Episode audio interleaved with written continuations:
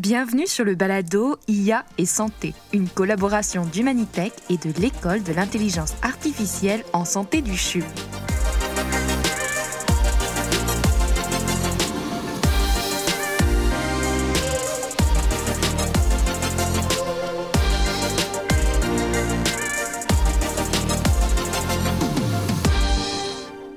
Aujourd'hui, nous parlons de la télémédecine, c'est-à-dire de l'externalisation des traitements hors des centres de soins de manière à soigner les patients depuis chez eux.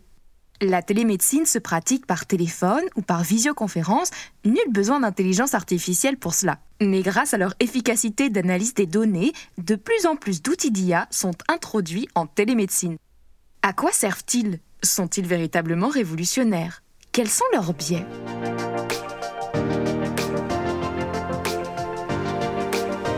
Nous continuons notre investigation avec un nouvel épisode sur les possibilités et les limites de l'IA pour externaliser les soins hors de l'hôpital. Pour aborder la thématique de la télémédecine par l'IA, j'ai recueilli les points de vue de spécialistes en IA et santé. Avec Marcel Labelle, patient partenaire du CHUM, nous parlerons de sa pompe à insuline et de son fonctionnement algorithmique. Avec Pierre-Alexandre Fournier, fondateur d'Exoskin, nous parlerons du vêtement intelligent qu'il a conçu pour collecter et analyser à distance les données biométriques des patients. Et avec Vincent Duclos, anthropologue médical et professeur à l'Université du Québec à Montréal, nous discuterons de l'usage de l'IA en télémédecine, de ses bienfaits et de ses biais.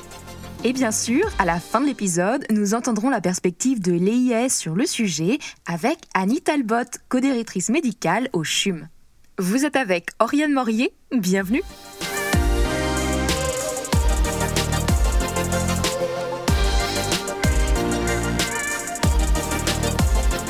Et donc, pour aborder les bienfaits de l'IA pour l'essor de la télémédecine, j'ai le plaisir de m'entretenir avec Marcel Labelle, qui est patient partenaire au CHUM. Bonjour Marcel. Bonjour Ariane. Je sais que vous avez du diabète depuis que vous êtes jeune et vous utilisez au quotidien une pompe à insuline intelligente. Pour partir du bon pied, est-ce que vous pourriez m'expliquer d'abord ce que c'est que le diabète? Le diabète, c'est une maladie chronique causée par un manque euh, normalement produit par, par le pancréas, l'insuline. Pour pallier ce manque, on doit administrer l'insuline de manière artificielle. Ça implique de mesurer la glycémie, taux de sucre dans le sang, de s'injecter de l'insuline en se piquant avec une seringue ou en utilisant une pompe à insuline afin de maintenir le taux euh, de sucre en équilibre. Et quel appareil vous utilisez pour ça? Un appareil que l'on appelle le glucomètre sert à mesurer le taux de sucre dans le sang. On dépose une goutte de sang sur une bandelette spéciale et ça permet au glucomètre d'afficher la glycémie qui varie continuellement au cours d'une journée. Mais qu'est-ce qui fait varier cette glycémie? C'est surtout la nourriture et les liquides qui la font varier. D'autres facteurs peuvent aussi modifier la glycémie, comme euh, l'exercice ou le manque d'exercice, le stress, euh, toutes sortes de choses qui euh, sont souvent assez imprévues. Et comment est-ce que vous faites pour pallier ce manque d'insuline? Avant chaque repas ou collation, il faut administrer une quantité d'insuline selon la quantité de glucides qu'on va ingérer. Le défi est donc d'assurer un équilibre tous les jours, 24 heures sur 24. Et donc vous utilisez une pompe à insuline automatique depuis maintenant 11 ans. Pourquoi vous avez changé et à quoi sert cette nouvelle pompe? Ben, après 30 ans de diabète, j'avais tendance à avoir des oublis. Donc, en automatisant le processus pour maintenir l'équilibre, j'ai réussi à résoudre le problème. La pompe, avec son capteur de glycémie, permet de mesurer la glycémie de façon continue cet appareil surveille et calcule l'administration d'insuline grâce à des calculs statistiques éprouvés. Est-ce que vous pourriez me dire du coup ce que cette pompe représente pour vous? À quoi elle vous sert au quotidien? Ben, ça a amélioré ma qualité de vie en permettant une plus grande euh, indépendance, une gestion automatique de mon insuline sans avoir besoin d'aller chez le médecin pour euh, ajuster les doses d'insuline. C'est l'appareil qui le fait à ma place. Et je sais que vous aimez utiliser des métaphores. Est-ce que vous pourriez en développer une pour parler de ce que vous apporte la pompe? Ben, euh, la pompe euh, devient pour moi une sorte de tableau de bord et un GPS parce que j'ai toujours affiché sur ma pompe euh, la glycémie que je peux faire. Elle me permet de, de conduire ma vie. Et cette pompe recueille des données statistiques. Est-ce que vous pourriez m'en parler? Comment ça fonctionne? Ben oui, parce que elles vont capter la glycémie euh, à, tous les cinq minutes. Et, aussi, il va faire un certain nombre de calculs euh, après un certain temps. Euh, au bout de la journée, il est capable de calculer, par exemple, la moyenne, l'écart type, euh, toutes sortes de choses comme ça. Alors, ces données statistiques vont servir à, à mieux comprendre la maladie au quotidien. Mais est-ce que cette pompe utilise de l'IA?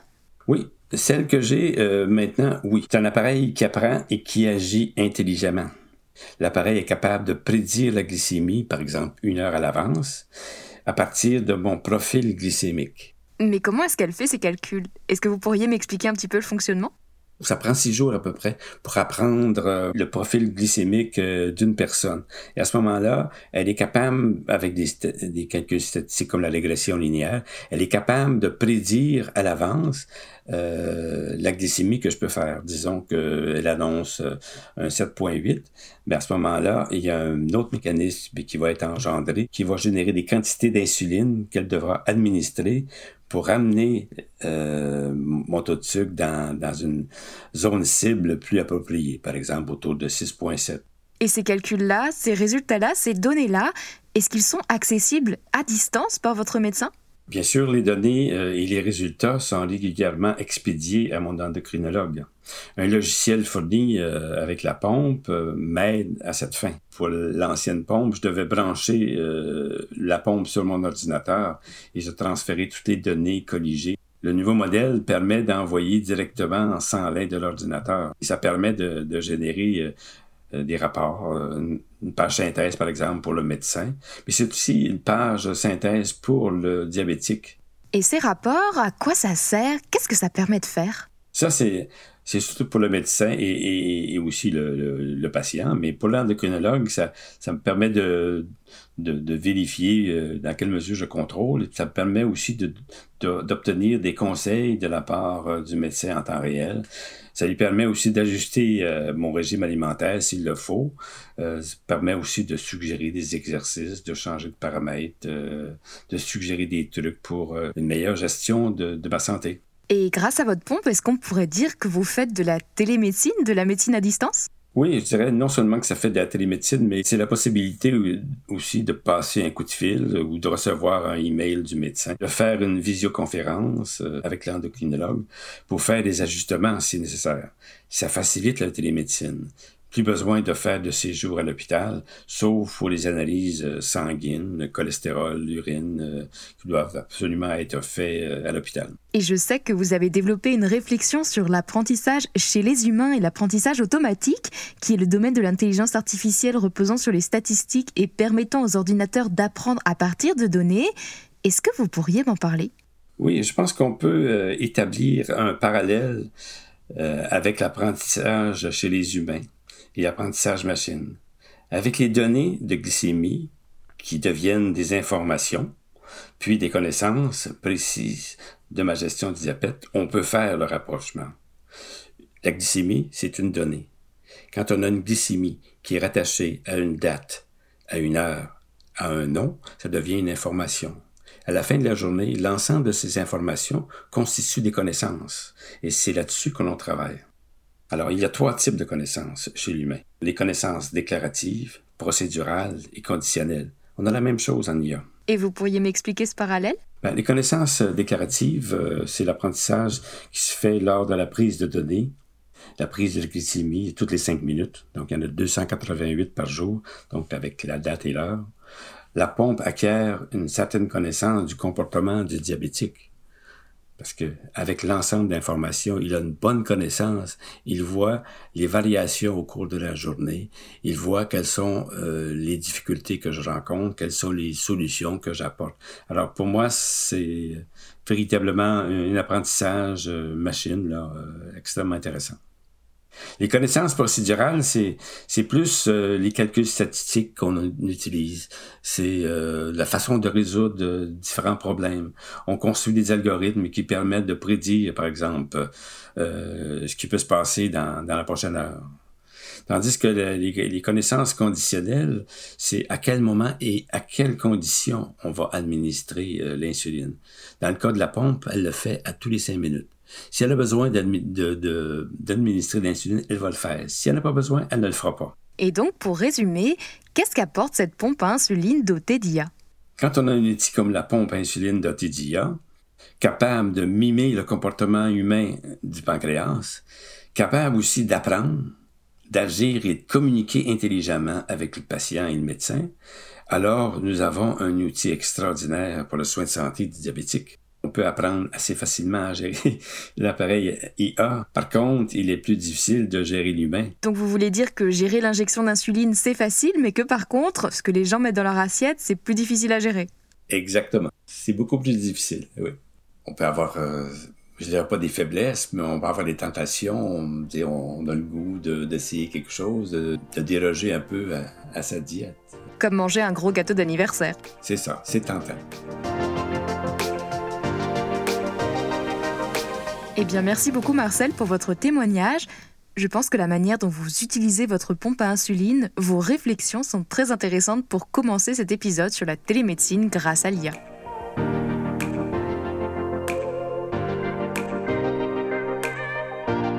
Pour parler d'une solution concrète permettant de faire de la télémédecine grâce à l'IA, j'aimerais maintenant accueillir Pierre-Alexandre Fournier, qui est le fondateur d'Exoskin. Bienvenue. Merci, merci de m'avoir invité. Pour commencer, est-ce que vous pourriez me parler d'Exoskin? Qu'est-ce que vous faites exactement? Exoskin, c'est une compagnie québécoise basée à Montréal euh, qui est spécialisée dans l'analyse de données euh, d'informations de santé et puis dans la santé connectée. Euh, donc, d'un côté, on développe des appareils qui permettent de mesurer la santé dans, dans la vie des gens dans, durant leur journée normale. Euh, puis de l'autre côté, on développe des logiciels qui permettent d'enregistrer ces données-là, les emmagasiner, les partager, puis les analyser pour venir soutenir la relation entre le patient et les professionnels de la santé. Et maintenant, est-ce que vous pourriez me décrire votre produit principal? Il s'agit d'un maillot de corps intelligent, si j'ai bien compris? Oui, notre produit principal, c'est le vêtement Exoskin, euh, qui, est un, qui est un vêtement de corps, qui est comme une camisole ou un t-shirt euh, sans manches, euh, qui intègre des capteurs qui mesurent l'activité cardiaque, l'activité respiratoire et le mouvement des gens qui le portent. Ce produit-là, bon, ce vêtement-là euh, contient un petit appareil, un petit enregistreur qui permet d'enregistrer les données dans le vêtement et puis de les transmettre euh, via un téléphone ou euh, un ordinateur à une banque de données, à un compte en ligne qui permet de partager ces données. Et une fois que le vêtement a colligé ces données, elles vont où et elles servent à quoi? Ben, on a plusieurs types de clients. Certains de nos clients l'utilisent pour la recherche clinique, c'est-à-dire qu'ils demandent à des participants des projets de recherche d'accomplir certaines tâches et puis ils enregistrent les données physiologiques euh, pour ensuite être euh, analysées dans, le cadre de recherche clinique. Euh, dans d'autres cas, ben, on, parle de patients qui ont des maladies chroniques, par exemple des maladies cardiaques ou respiratoires, et puis qui utilisent le, vêtement Exoskin pour enregistrer des données de manière régulière euh, sur leurs symptômes, leurs symptômes cardiaques et respiratoires, euh, pour qu'ensuite ces données-là puissent être consultées euh, par un professionnel de la santé pour les aider à gérer leurs conditions de santé. Et comment est-ce que marche l'IA dans tout ça? Pourquoi est-ce qu'on en a besoin? Donc, une caractéristique de notre produit, c'est qu'on enregistre beaucoup de données en continu et à long terme et puis, le, personnel de la santé, évidemment, est très occupé. Il y a beaucoup de choses à faire. Alors, on ne peut pas mettre quelqu'un euh, pendant des heures pour regarder toutes les données, euh, un battement cardiaque à la fois. Alors, on se sert de l'intelligence artificielle pour développer des algorithmes qui permettent de rapidement analyser des, plusieurs semaines de données et puis présenter un, résumé, un sommaire euh, aux professionnels de la santé pour qu'ils puissent avoir rapidement une vue d'ensemble sur quelques métriques qui leur permettent de comprendre quelles interventions euh, sont nécessaires pour aider le patient à, mieux gérer sa condition, pour pouvoir le conseiller ou peut-être le ramener en clinique pour faire passer des tests supplémentaires. L'intelligence artificielle ici est vraiment importante parce qu'elle permet d'automatiser des tâches qui seraient faites par des personnes, normalement, des personnes spécialisées, comme des, du personnel infirmier ou des médecins.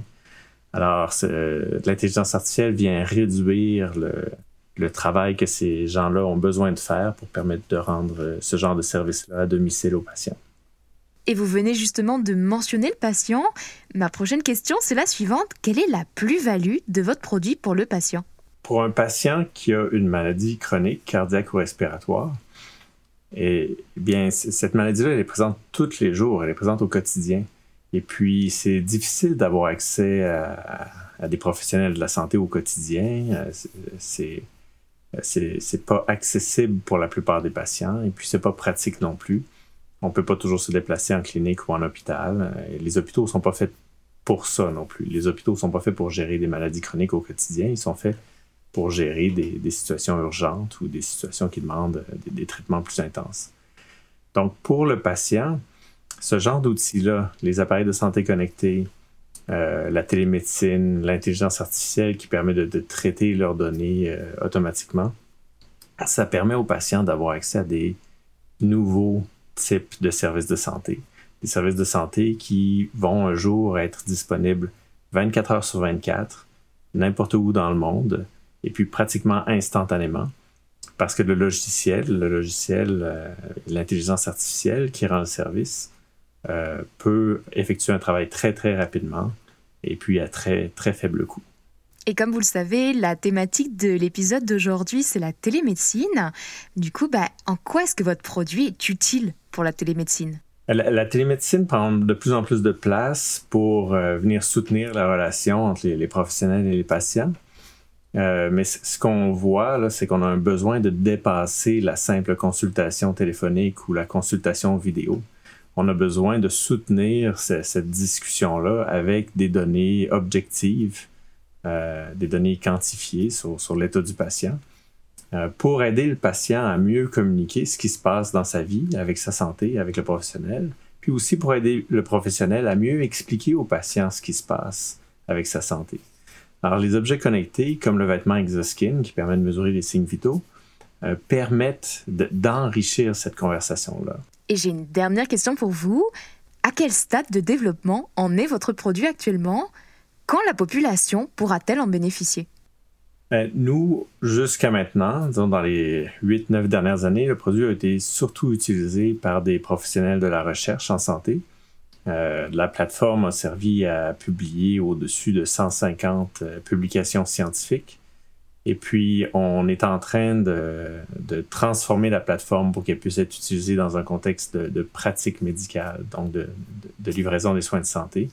On a un produit en ce moment qui est en euh, instance d'homologation avec la FDA aux États-Unis, puis qu'on espère pouvoir distribuer aux États-Unis, puis éventuellement au Québec et au Canada pour le suivi à distance euh, des patients, par exemple en, cardiologie ou en maladie pulmonaire. Tout à l'heure, j'ai dit que c'était la dernière question, mais en fait, euh, j'en ai encore une. Je sais que vous avez un nouveau produit, AstroSkin. Est-ce que vous pourriez m'en parler? Oui, l'AstroSkin, c'est une version plus avancée du vêtement Exoskin qui contient plus de capteurs, qui permet par exemple de détecter le niveau d'oxygène dans le sang ou mesurer la pression sanguine en continu. Euh, c'est un produit, l'astrocine, qu'on utilise surtout en recherche aujourd'hui et puis qui est utilisé dans plein de domaines, mais une, des utilisations de l'astroskin qui est la plus visible, c'est l'utilisation qu'on en fait dans la Station spatiale internationale. Donc, l'astroskin a été utilisé pour suivre les signes vitaux de plusieurs astronautes jusqu'à maintenant. On va envoyer bientôt notre neuvième euh, livraison de vêtements astroskin dans l'espace avec une fusée de SpaceX. Euh, et puis, euh, ça fait partie d'une série de projets pour suivre la physiologie des astronautes en microgravité euh, et faire le lien entre le vieillissement accéléré qu'on voit en microgravité et puis les effets du vieillissement sur Terre. Donc, c'est une recherche qui va permettre de, pousser les limites de notre compréhension de la physiologie humaine et des effets du vieillissement.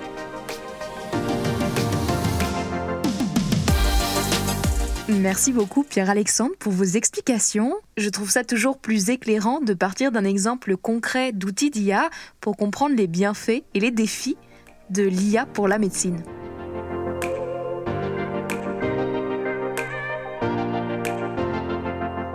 Et pour parler de l'avenir de la télémédecine grâce à l'IA, j'ai maintenant invité Vincent Duclos, qui est professeur à l'Université du Québec à Montréal en communication sociale et publique. Bonjour Vincent. Bonjour. Vous êtes anthropologue médical et vous avez beaucoup étudié les systèmes de télémédecine. Est-ce que vous pourriez d'abord me dire bah, ce que c'est qu'un anthropologue médical?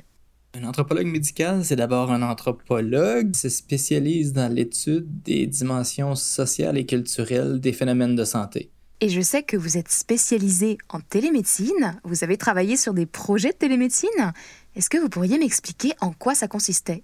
Ma thèse de doctorat, en fait, qui date de quelques années déjà, consistait dans l'étude d'un réseau transnational de télémédecine qui connectait des hôpitaux en Inde avec des hôpitaux en Afrique. Et ça consistait essentiellement à, l'usage de la technologie satellite pour essayer d'offrir des services médicaux à distance. Et vous avez récemment reçu des subventions pour mener une recherche sur l'IA en contexte de télémédecine.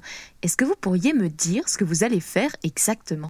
Euh, en fait, ces deux projets euh, qu'on pourrait considérer distincts, même s'ils se recoupent euh, en différents points. Un premier projet, c'est l'étude des modèles algorithmiques qui sont utilisés pour anticiper les avenirs sanitaires, si on peut dire. Donc, par exemple, comprendre comment les, les, avenirs ou les futurs sanitaires sont mis en scène euh, par, euh, par des modèles. Par exemple, je, prends je pars des, modèles de la COVID-19, par exemple. Quels sont les acteurs, quels sont les comportements, quels sont les paramètres, etc., qui sont intégrés dans les modèles et comment... Euh, et donc, j'étudie aussi les débats qui entourent la modélisation de la COVID-19 de manière à mieux saisir les imaginaires sociaux qui sont associés à ce type de technologie-là. Ça, c'est le premier projet.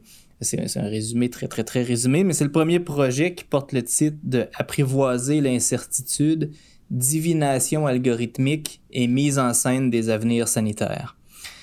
Le deuxième projet s'intéresse plutôt à l'utilisation de l'IA euh, pour la surveillance épidémiologique dans un contexte un peu plus appliqué, euh, dans ce cas-ci au Sénégal.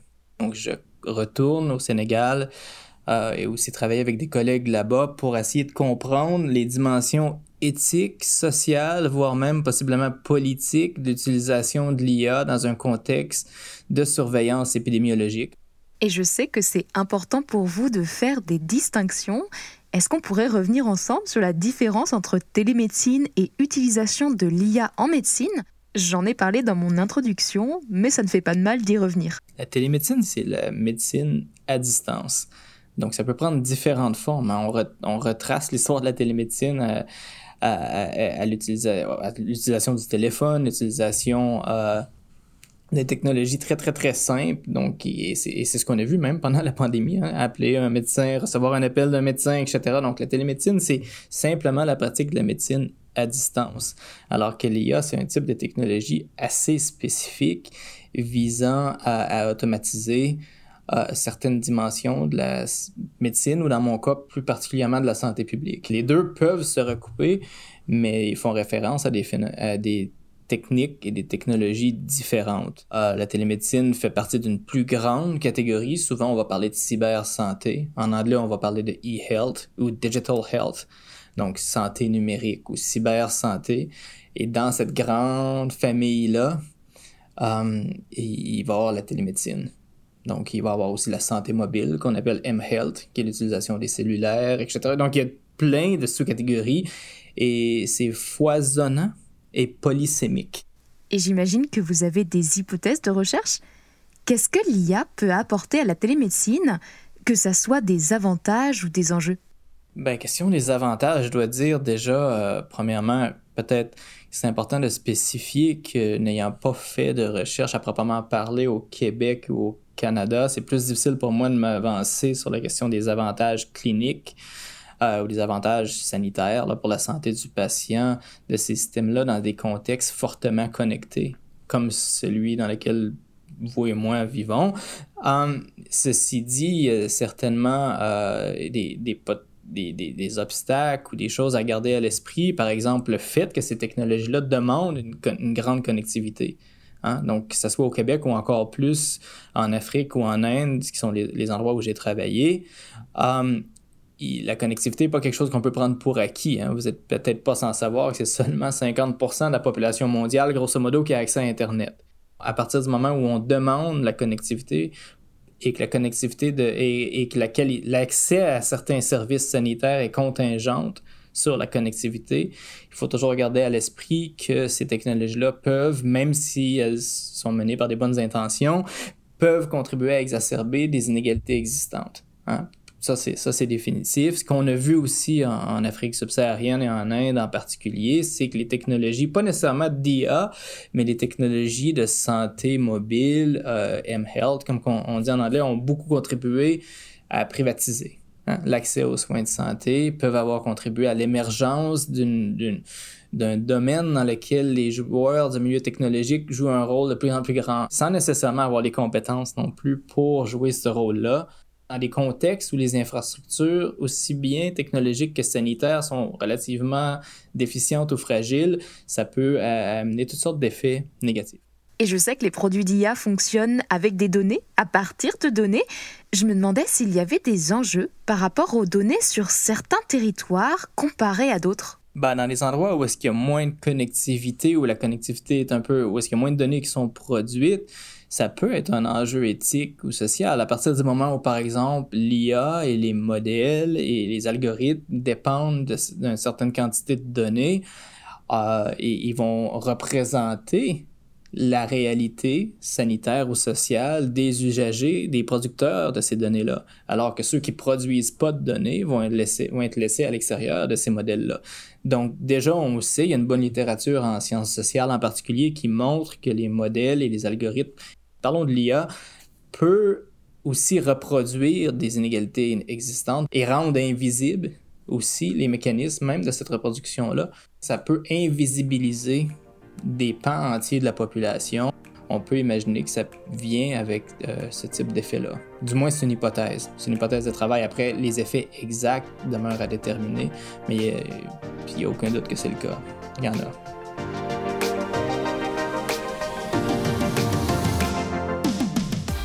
bien, c'est un très beau mot de fin. Merci beaucoup Vincent pour cette perspective. Si j'ai bien compris, l'utilisation de l'IA en télémédecine promet, mais il y a encore du chemin à faire.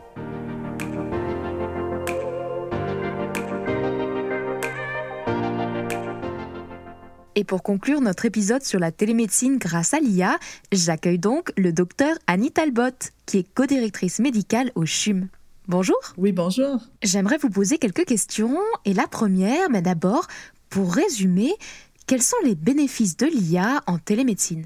C'est sûr que la place de l'IA dans euh, la médecine de précision, dans les euh, supports précision aussi, dans les diagnostics, euh, que ce soit radiologique par exemple ou analyse d'images, si on pense à des rétines au niveau de l'œil en ophtalmologie, pour ce qui est de la télémédecine comme telle, on peut penser rapidement à des applications euh, cliniques, autant pour le patient que les, le personnel soignant, euh, pour raffiner, supporter tout ce qu'on a d'algorithmique dans notre euh, application de la médecine. Et donc, on a parlé des avantages, mais j'imagine qu'il y a aussi des limites.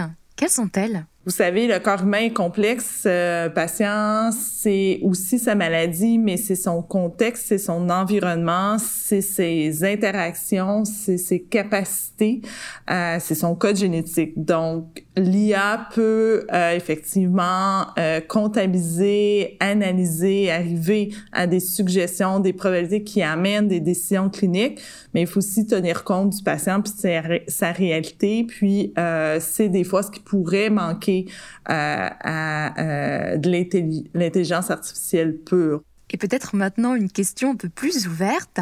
D'après vous, quel est l'avenir de la télémédecine grâce aux outils d'IA Peut-être que vous pourriez partir de l'exemple de votre centre d'appel? Oui, donc euh, la direction coordination réseau, il y a un centre d'appel qui répond à différents mandats.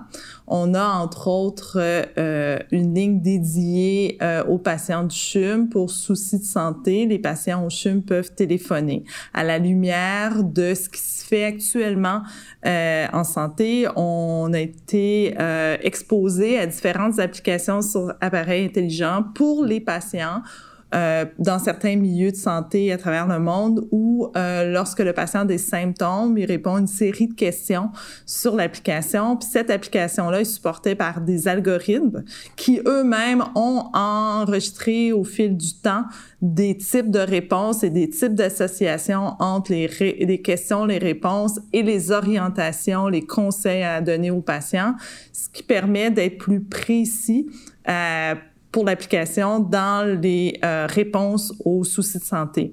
Euh, nous, au centre d'appel, ce sont des infirmières qui répondent aux soucis de santé. Donc, on regarde comment on pourrait euh, rendre nos algorithmes cliniques qui sont plus conventionnels euh, être supportés par l'IA, en faire une euh, un peu à la même à la même idée, une banque de données qui permettrait à ces données d'apprendre et de supporter l'équipe traitante pour toujours euh, aller de l'avant pour orienter le patient au bon endroit, au bon moment, puis être très précis euh, dans euh, nos conseils ou encore dans nos réponses en cas de soucis de santé pour les patients du CHUM.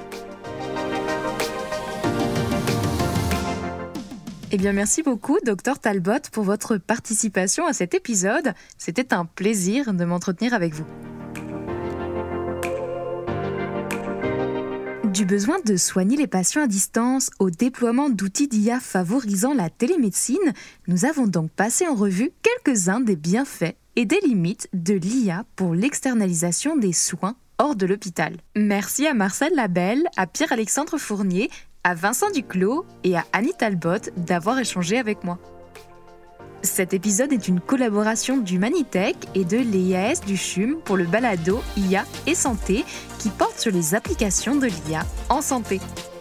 Et pour en savoir plus sur les outils d'IA favorisant la télémédecine, vous pouvez écouter la série de conférences réalisées par l'EIAS sur son site web eiaschum.ca. À très bientôt!